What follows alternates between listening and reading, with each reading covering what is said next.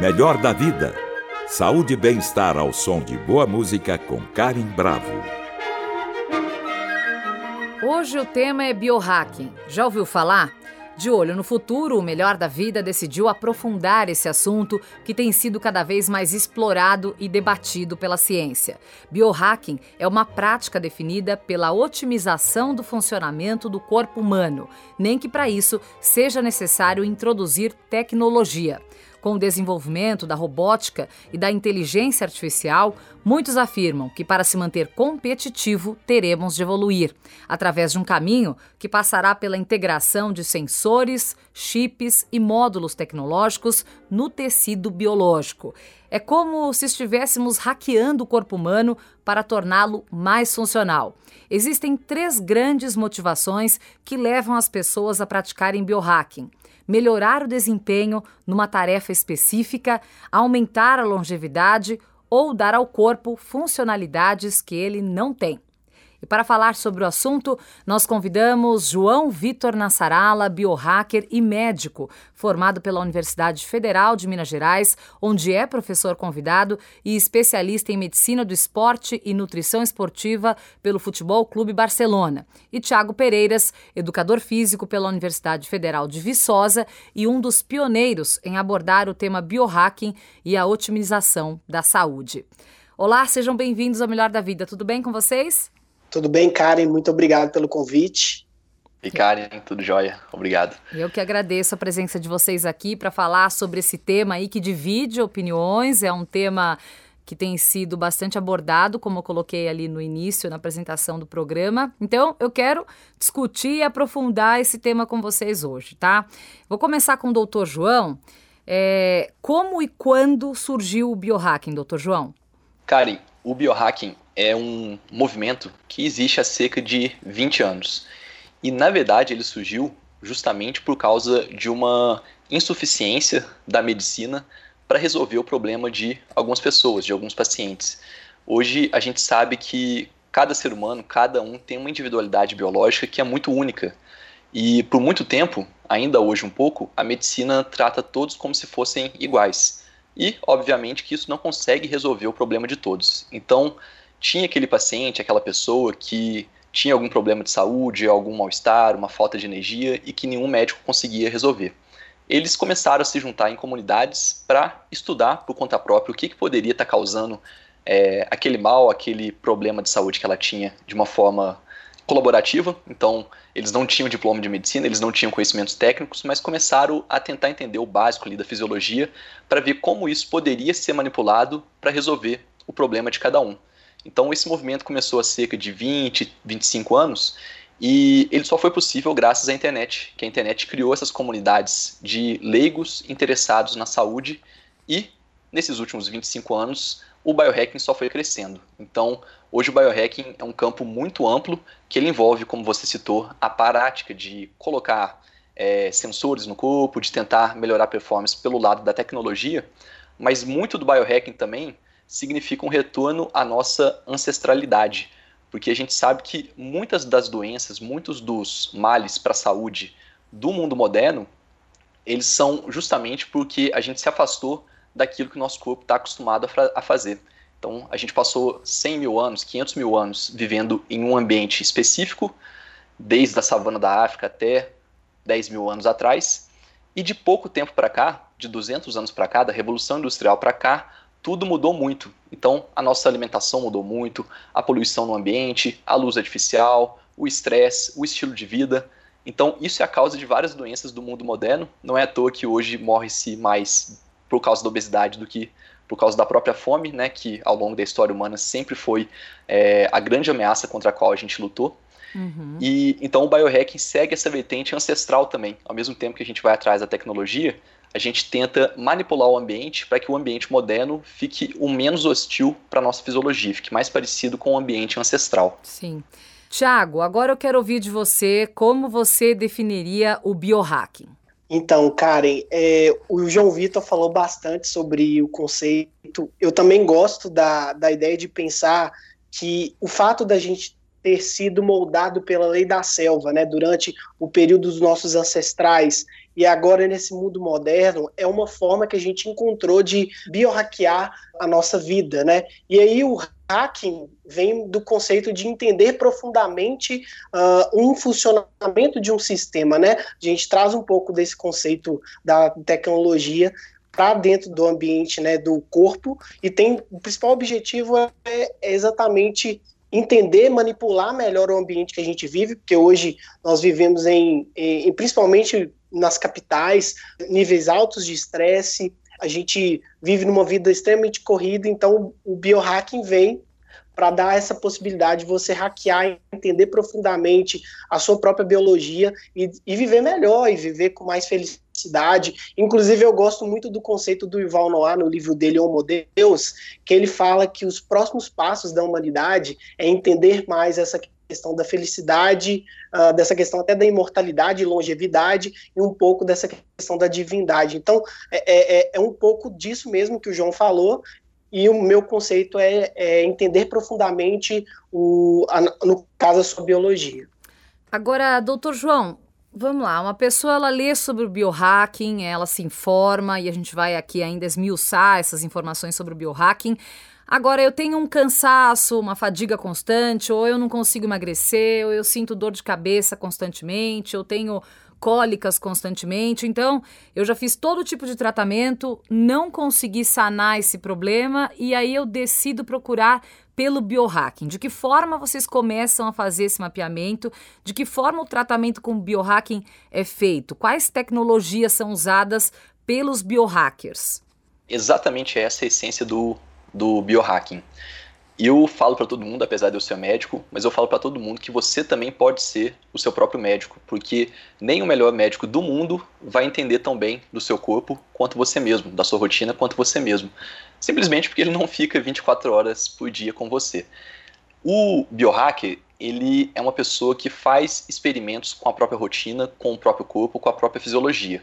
Mas aqui vale a pena ressaltar que são experimentos dentro de é, uma margem de segurança. Então, tem gente que faz isso, eu não recomendo, mas alguns biohackers mais radicais, eles gostam de injetar substâncias do próprio corpo, fazer alguns experimentos mais radicais. Mas que tipo recomendo. tipo de. Desculpa te interromper, doutor João, que tipo de substâncias?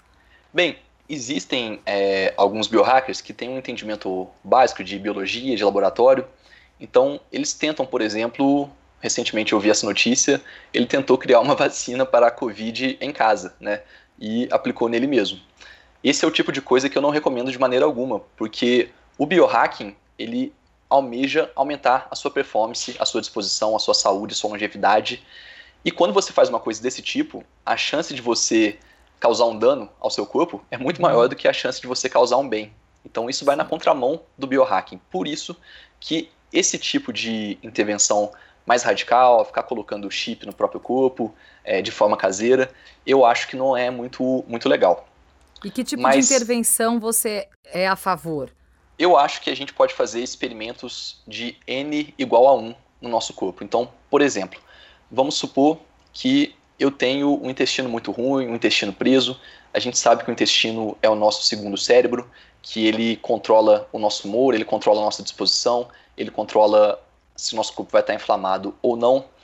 E eu não consigo resolver os problemas intestinais que eu tenho, porque eles não são problemas clássicos descritos na, na medicina nos últimos anos. Eu formei há pouco tempo, eu entrei na faculdade tem pouco mais de 10 anos, e a gente não estudou nada sobre microbiota, sobre o equilíbrio da flora intestinal na faculdade.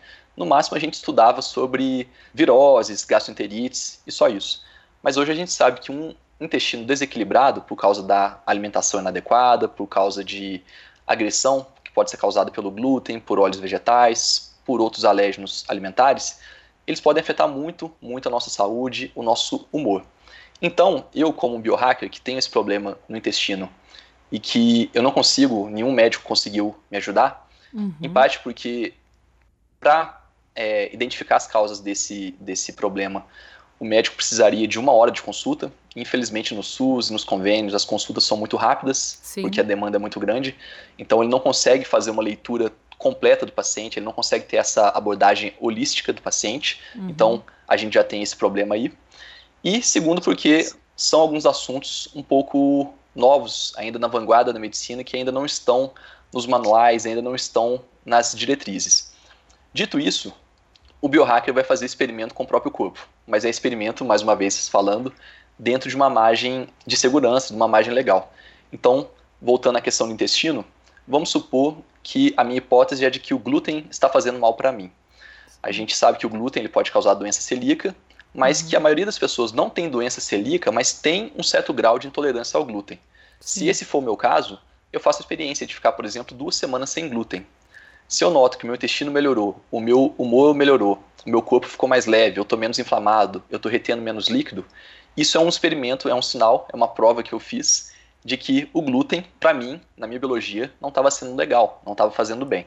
Uhum. Então, o biohacker ele começa a ficar de olho em todos os detalhes da sua rotina e começa a fazer pequenas intervenções para ver quais intervenções vão ter um, um, resultado melhor. Outro exemplo, por exemplo, muita gente faz exercício físico à noite porque é o tempo que sobra, é o horário que sobra. Eu descobri que se eu fizer exercício físico 5 horas antes de dormir, a qualidade do meu sono cai muito. Eu até uhum. consigo dormir 8 horas, mas são 8 horas que não são. É, eu não consigo entrar um em sono muito profundo, tempo de sono né? profundo. Perfeito. Uhum. Então, a gente fala muito sobre dormir 8 horas, né? Mas mais importante do que a, a quantidade de horas que você dorme é uhum. a qualidade. E para dormir bem, meu corpo tem que estar tá frio, minha frequência cardíaca tem que estar tá um pouco mais baixa, e o exercício físico, ele manda mensagens diferentes para o nosso corpo. Ele aumenta a frequência cardíaca, ele aumenta a nossa temperatura. Então, a gente começa a fazer essas intervenções, observar o que fazer, em que horário fazer, qual mensagem eu quero mandar para o meu corpo e daí eu mando essa mensagem e vejo qual é a resposta que o meu corpo dá. Sim. Se é positiva ou se é negativa. Melhor da vida, com Karim Bravo. O assunto do programa de hoje é biohacking. Eu converso pelo Skype com o médico João Vitor Nassarala e o educador físico Tiago Pereiras. É aí que entra um pouquinho do trabalho do Tiago, né, que é educador físico. E eu queria saber, Tiago, se você recebe um paciente, né, o paciente passou com o doutor João, relatou esse problema, vamos, vamos pegar esse exemplo que o doutor João é, deu sobre o intestino, né? É, qual tipo de trabalho que você começa a fazer com essa pessoa que te procura com esse diagnóstico? O, Karen, é, atualmente eu venho atuando como consultor inovação, mas é, ó, claro que a gente conversa muito sobre essas possibilidades dentro da educação física. É, o mais importante é a pessoa entender o poder que ela tem na mão. Tanto que o próprio movimento biohacking tem esse objetivo, que é você tirar um pouco dessa responsabilidade e ao mesmo tempo até dessa questão junto ao médico, porque como o próprio João Vitor já fala muito, nós somos, nós também somos médicos de nós mesmos, né? O autoconhecimento ele é muito importante. Então, a partir do momento que uma pessoa chega para um profissional de saúde, é, educador físico, uh, profissional da nutrição, médico. A partir do momento que ele passa a ter mais autoconhecimento, mais informação, isso facilita também o um trabalho do profissional de saúde, porque ele passa a entender mais sobre ele, e aí a gente coloca outros fatores, né, como as emoções, que a gente sabe que hoje tem muitas, muitas doenças que, que somatizam no nosso corpo. A gente, o próprio questão do intestino, né, que é uhum. considerado segundo cérebro, que é o local onde tem uma maior produção de serotonina, que é o que é um hormônio muito importante para o nosso processo de humor, né? E a questão do sistema imunológico. Então, você como profissional de saúde, vou falar como profissional de educação física, né, um educador físico, quando um, uma pessoa te procura buscando, por exemplo, emagrecimento, e aí essa pessoa ela já tem um histórico muito forte de, da questão intestinal, ela é uma pessoa que tem padrões cognitivos que são é, prejudiciais à rotina dela, automaticamente você, como profissional, por exemplo, de educação física, você vai entender, não vai adiantar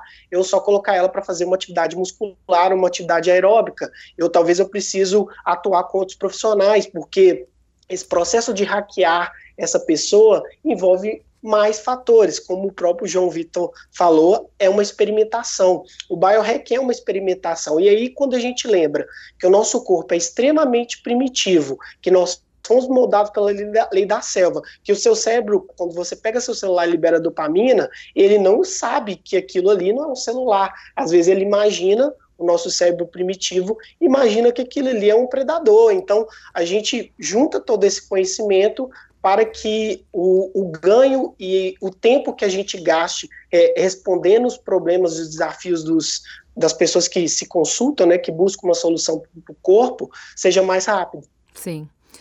Agora, eu quero insistir num ponto aqui, que com o doutor João agora. Doutor João, muita gente acha né, que o biohack envolve é, obrigatoriamente colocar chips embaixo da pele, fazer manipulação genética ou fazer experiências injetando substâncias estranhas no corpo, como você falou. E muitas pessoas também confundem o biohacking com o transhumanismo. Eu queria que você explicasse oh, para que ficasse bem claro é, o que é biohacking e o que é transhumanismo.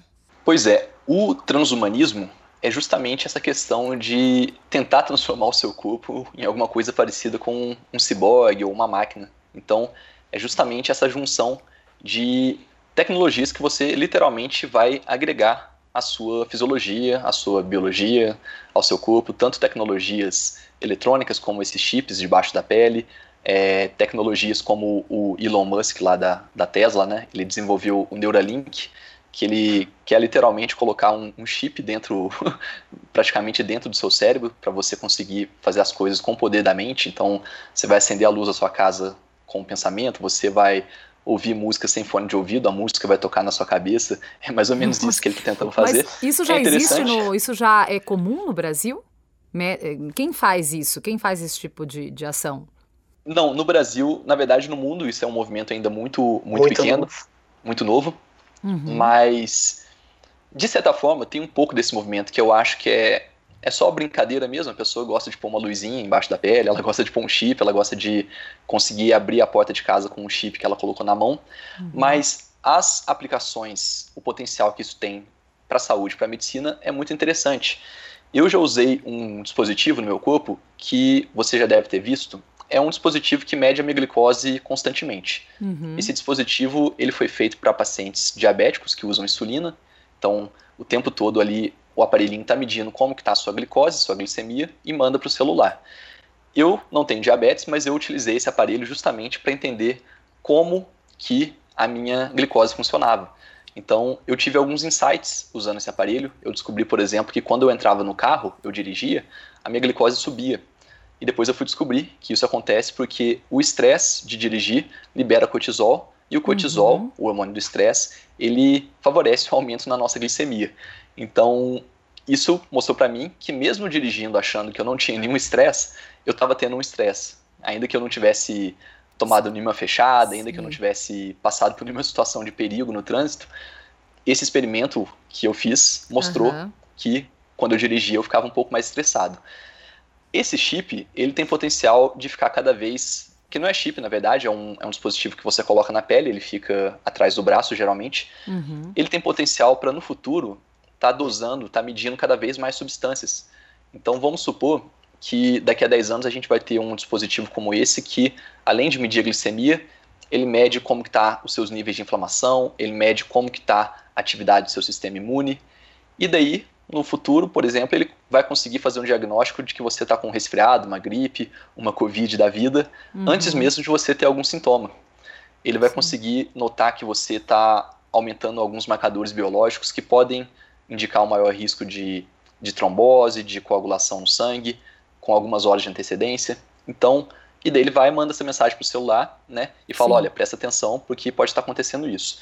De certa forma, Alguns relógios já fazem isso, tem relógio que desses smartwatches, né? Sim. Que eles já fazem um eletrocardiograma em tempo real do seu corpo, o tempo uhum. todo. Então, alguns já são até homologados pela Anvisa, pelo FDA dos Estados Unidos, uhum. para diagnóstico de arritmia. Então, algumas vidas já foram salvas, isso é notícia. A pessoa estava usando o relógio, o relógio falou: Olha, você está com uma arritmia, vai para o hospital. Chegou no hospital, realmente conseguiu intervir antes que a arritmia ficasse mais, hum, mais grave. Isso é incrível. Então, a aplicação médica, é, essa parte é muito legal e ela vai jogando o poder para a mão do paciente. Porque o poder, essa informação, está no meu celular, está no meu relógio. Eu não preciso ter que esperar até ir no médico, até ir no hospital. É claro que eu vou ter que ir, eventualmente, para tirar uma dúvida, uhum. mas o poder vai ficando cada vez mais na mão do paciente. E é uma coisa que eu acho muito importante. Eu, como médico, eu faço o meia-culpa a medicina nos últimos 100, 120 anos ela foi ficando cada vez mais na mão do médico, na mão do profissional de saúde, do nutricionista, fisioterapeuta, Sim. e cada vez menos na mão do paciente. E isso foi ruim, porque a gente matou dentro de cada um aquela centelha, aquela vontade, aquela responsabilidade de cuidar da própria saúde. Sim. Então, hoje, muitos pacientes chegam para mim no tudo, né? consultório. Né? perfeito, perfeito. É a terceirização da própria saúde. Então, Exato. eu olho o exame do paciente e falo: olha, você está com a glicemia alta, você vai ter que mudar um pouco aí a sua dieta. Muitos perguntam, ah, doutor, mas não tem remédio para isso não? Por quê? De tanto o médico ficar passando remédio para apagar fogo, né, para tentar mascarar o exame de sangue ali que não estava bonito, e de tanto médico às vezes ser um pouco grosso, né, não não ser aberto para conversar com o paciente. Às vezes o paciente chega para o médico tem uma pergunta, o médico fala não, é isso, é, faz assim, eu que estou mandando, eu que sei. Uhum. E, e, e, em parte, né, porque a consulta é muito curta, o médico não tem tempo de explicar tudo para o paciente como deveria, infelizmente. É, com o passar das décadas, né, isso é uma coisa que vem de muito tempo, a pessoa resolveu abrir mão da própria saúde, já que ela não encontrou essa abertura com o médico para discutir, e colocou todo o poder na mão do médico. Então, vou fazer o que o médico mandar e tomara que dê certo. Eu Sim. mesmo não posso fazer nada. E a verdade não é essa. A verdade é que a gente pode fazer muito pela nossa própria saúde, muito mais do que a os profissionais imagina, de saúde é, conseguem fazer. Então, eu acho que o mais legal do biohacking é cada um sentir-se responsável pelo destino da própria saúde. Então, eu como biohacker e médico, é, você não precisa ser médico para ser biohacker, uhum. mas eu repito, nenhum médico, nem o melhor médico do mundo vai ser tão bom para a sua saúde quanto você se você decidir ser um biohacker. E vale a pena lembrar que há 20 anos atrás isso era impossível. Mas hoje com a internet, você entra em fóruns, você entra no Instagram de um médico, de um nutricionista, manda uma mensagem para ele, ele te responde na hora. Então, a informação está muito mais intercambiável. Então, Sim. os benefícios disso são muito, muito grandes. Hoje eu converso com o médico João Vitor Nassarala e com o educador físico Tiago Pereiras sobre biohacking. Tiago, lá no Vale do Silício, né, a gente sabe que o biohacking já se tornou uma tendência popular. Quais os resultados mais concretos que nós já tivemos é, por lá, os registros que vocês já leram? Em quais momentos eles fazem uso do biohacking? Então, Karen, Uh, o biohacking, ele, inclusive, vou até pegar um gancho também pela pergunta que você fez ao João Vitor, relacionado ao transhumanismo, claro. que é muito interessante. Primeiro ponto a gente pensar que o nosso cérebro, moldado pela lei da selva, nós somos lineares, o nosso raciocínio é linear. O próprio autor do, do livro Rápido e Devagar, Daniel Kahneman, já fala que nós funcionamos basicamente sistema 1 e sistema 2, que é o sistema 1 como se fosse o subconsciente e inconsciente, e o sistema 2 é, racional, o consciente. Então, o que, que acontece? A tecnologia é exponencial, a gente está sentindo isso, isso acaba dando vários efeitos no nosso corpo.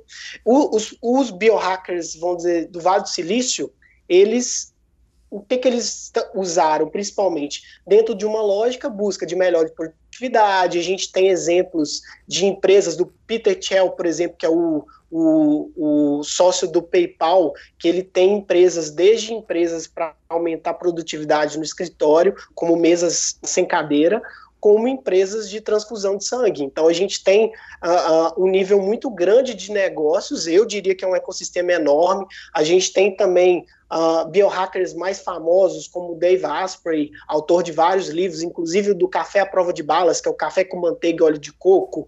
A gente tem também outros empreendedores como o próprio Ben Greenfield, que é um, inclusive um educador físico que entrou muito nessa linha do corpo, né, trabalhar o corpo, porque a gente tem uma desconexão, né, da, da mente do corpo, a gente acaba esquecendo que o corpo tem um papel muito importante, ele somatiza. Então, além dos empreendedores que têm muitos negócios, a gente vê um movimento que é o um movimento da singularidade, que o próprio Ray Kurzweil fala muito, que é quando a máquina superará a capacidade do cérebro humano. E o que a gente talvez não vem percebendo, né, já que você falou do transhumanismo, uhum. o biohacking é um pouco mais natural. O transhumanismo é quando a gente deixa de ser humano totalmente. E aí é um movimento que a gente já está caminhando, porque é, eu vou te fazer uma pergunta: você consegue lembrar cinco números do seu telefone sem olhar o seu telefone?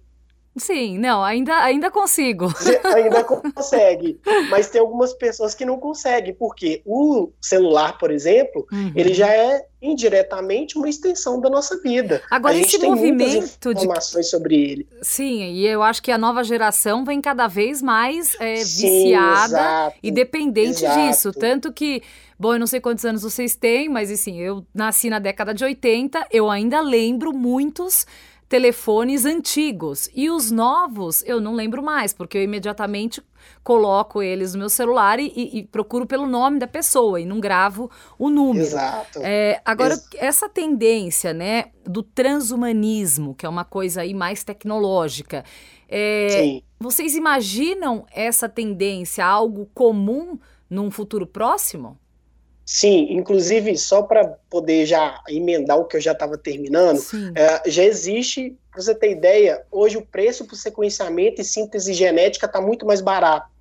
Eu sou da década de 80, sou de 89, e não sei se vocês lembram tempos atrás, mas alguns programas na TV, o exame de DNA era um programa. E hoje você faz um exame de DNA com um acesso e um custo muito menor. Sim. Então a gente está caminhando sim a passos lentos para esse transhumano, assim, indiretamente a gente vai uh, caminhar cada vez mais para a tecnologia, porque a gente tem uma limitação uh, biológica, que nem Sim. eu falei, a gente, nós somos moldados pela lei da selva então já há uma evolução indiretamente. A gente percebe empresas como Google, Amazon, o próprio João falou muito, que é a questão do Quantify Self, mensuração de dados. Aos poucos a gente já está sendo introduzido. A gente tem a ideia do Neuralink. A gente tem, por exemplo, hoje realidade virtual, a gente tem Google Glass, a gente tem smartphone. Pô, logo, logo vai ter download da mente, transplante de cabeça, terapia genética. Não, eu sei que é brincadeira, mas inclusive. Não, sim, é. sabe, Sai, inclusive saiu na revista Gartner que uma das próximas tendências é o aumento físico, que é sensorial, apêndice biológico, aumento de cérebro, aumento genético. Dá a gente assusta, mas é um fato que a longevidade ou a imortalidade é algo que o ser humano está procurando. Pois é, a gente assusta, mas é, a gente tem lido tanto sobre isso, como você falou, existem já tantos livros, tantas publicações, tantos artigos, que a gente fica curioso e, e parece distante para a gente, mas você já disse aí, o futuro, eh, isso está previsto para um futuro não tão distante. Melhor da vida, com Karim Bravo. O assunto é biohacking e eu estou conversando com o educador físico Tiago Pereiras e o médico João Vitor Nassarala sobre essa nova ciência. O que, que a ciência diz sobre o, o biohacking e sobre o transhumanismo? Bem, sobre o biohacking, é um tema novo ainda na ciência e é um tema que divide opiniões. Sim. Por exemplo, aqui na própria UFMG, no Instituto de Ciências Biológicas da UFMG, existe um laboratório de biohacking que é aberto ao público. Então, você vai, marca sua hora, conversa com alguém lá e você pode fazer algumas, alguns experimentos, algumas coisinhas com a, a estrutura desse próprio laboratório. Ao mesmo tempo, é, com certo grau de, de razão, o pessoal da academia, alguns cientistas, acham que o biohacking é uma coisa muito amadora, então que isso pode acabar é, trazendo alguns, alguns problemas de saúde para a pessoa. Então, muitas tipo, vezes. Quais né, problemas de saúde, mais ou menos, eles. É, vamos citar alguns exemplos, acabam virando preocupação entre os, os médicos e, e cientistas. O biohacker, ele vai fazer experimento com a própria biologia com base naquilo que ele sabe. Mas muitas vezes ele não sabe o suficiente. Uhum. Então, a partir desse momento, é, as intervenções que ele faz, elas ficam um pouco temerárias. Né? Então, por ser um movimento que nasceu no público leigo, ele às vezes carece de um pouco de base é, científica, fisiológica, porque tem muita gente que não estuda a fundo. Então, uhum. ouviu falar e vai tentar colocar em prática. Por exemplo, uma coisa que eu acho muito, muito legal, que faz muito bem para a saúde, tem vários estudos falando sobre, é o jejum intermitente, e que hoje em dia a gente tem ouvido falar bastante. Sim. É, dizem que o jejum é uma modinha, mas o jejum não é moda. O jejum é uma coisa ancestral. O homem das cavernas, ele não tinha comido o tempo todo. Ele não tinha comida estocada, ele não comia de três em três horas. Então, o dia que ele saísse para caçar e não conseguisse nada, ele tinha que voltar para a caverna dele, de mão vazia, uhum. e no dia seguinte ele tinha que estar tá bem, tinha que estar tá forte para conseguir caçar de novo. Então, o jejum é regra na história, na história evolutiva do ser humano. A exceção é, é ter alimento disponível, é comer de 3 em 3 horas. Sim. Pois bem, voltando agora aos tempos modernos, o jejum está voltando a ser mais praticado. E muitos médicos é... são a favor do jejum intermitente, viu? Eles dizem que faz bem. Eu, eu acho ótimo. Mas acaba que a pessoa ouve falar que jejum intermitente é só ficar sem comer um, um período de tempo, uma janela de tempo, e resolve fazer por conta própria. Muitas vezes, ao fazer o jejum, como o jejum aumenta a saciedade, a pessoa vai sentir menos fome, mas ela vai acabar fazendo uma dieta hipocalórica, que é uma dieta de baixas calorias, com menos calorias do que ela realmente precisa. Uhum. É, muito menos do que ela realmente precisa. Com o tempo, uma semana, duas semanas, um mês, uma dieta muito hipocalórica, ela vai primeiro diminuir a massa muscular da pessoa, então ela vai diminuir o metabolismo basal também, uhum. e pode mandar uma mensagem é, para o seu corpo de emergência. O seu corpo não sabe que você está fazendo jejum intencionalmente. Ele vai achar que está faltando comida no ambiente, ele vai achar que o ambiente vai estar tá numa situação de escassez, e isso vai causar algumas alterações hormonais, metabólicas no seu corpo, que para a saúde é muito ruim. Por exemplo, se você fizer o jejum de uma forma não muito eficaz, você pode induzir um hipotiroidismo no seu corpo.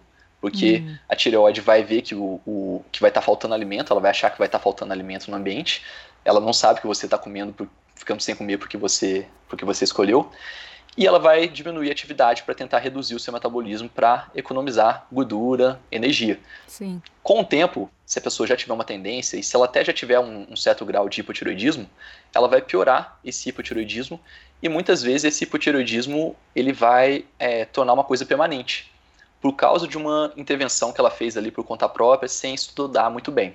Sim. Então, eu acho que tem muita coisa que dá para você fazer por conta própria é, como eu falei, a internet está aí para isso. A gente tem muitos profissionais é, na internet fazendo vídeos, né, para YouTube, para redes sociais, e muitas vezes eles têm opiniões conflitantes. Então é até bom você ouvir os dois lados. E muitas vezes eles são acessíveis, né? Eles respondem os comentários, tudo.